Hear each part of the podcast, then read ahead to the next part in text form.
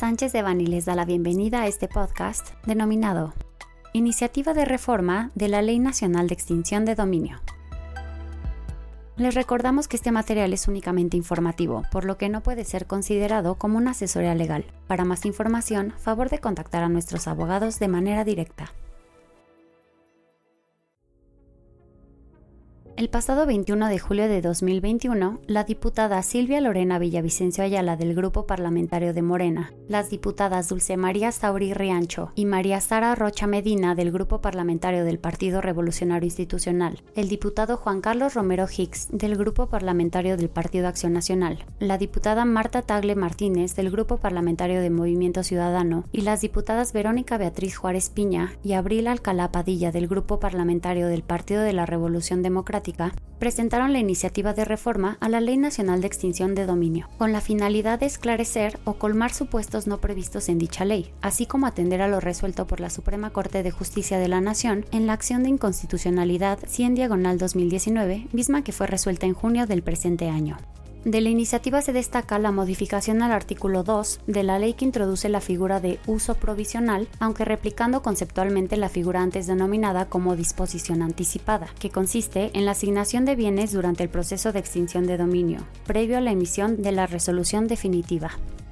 Asimismo, con la iniciativa se pretende aclarar qué autoridades participarán en la etapa preparatoria de la acción de extinción de dominio, en este sentido, la iniciativa especifica que el Ministerio Público Especializado, adscrito a la unidad especializada en materia de extinción de dominio, fungirá como el encargado de la investigación y ejercicio de la acción de extinción de dominio.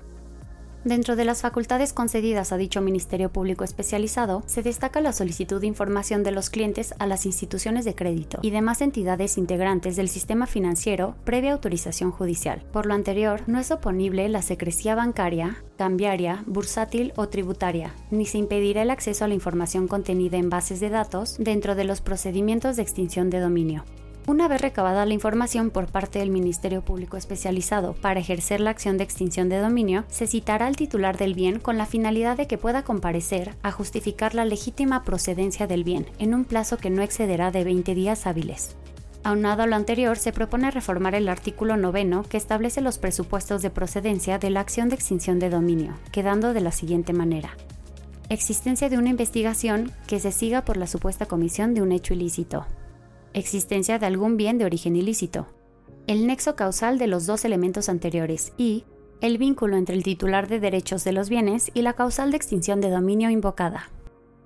Adicional a ello, se propone establecer un plazo de caducidad de 10 años, contados a partir del día siguiente a aquel en el que el Ministerio Público a cargo de un procedimiento penal informe a la unidad administrativa de la Fiscalía responsable de ejercer la acción de extinción de dominio sobre la existencia de bienes susceptibles de la aplicación de las disposiciones de la ley. Por lo anterior, de aprobarse dicha reforma, quedaría establecido un plazo de 10 años de prescripción para iniciar dicha acción, contrario a lo señalado anteriormente, al señalar la ley que la acción es imprescriptible.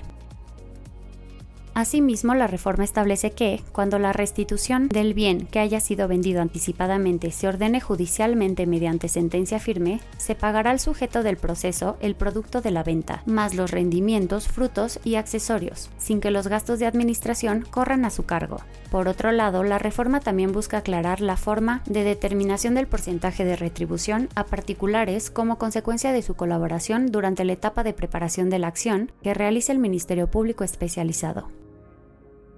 se propone que la presente iniciativa entre en vigor el día siguiente de su publicación en el Diario Oficial de la Federación y a su vez se otorgará al Poder Ejecutivo un plazo de 180 días posteriores a la entrada en vigor para realizar las modificaciones normativas necesarias para la implementación del referido decreto.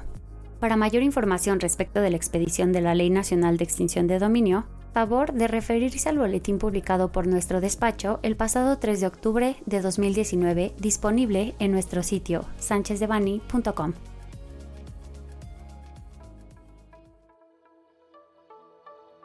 Este contenido fue preparado por Verónica Esquivel Patiño, Carlos Yunes Gordillo, José Miguel Ortiz Otero y Alonso Sandoval Arroyo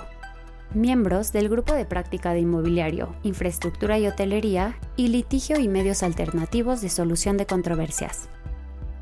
Para cualquier duda o comentario de este material, favor de contactarnos directamente o visite nuestra página www.sanchezdevani.com.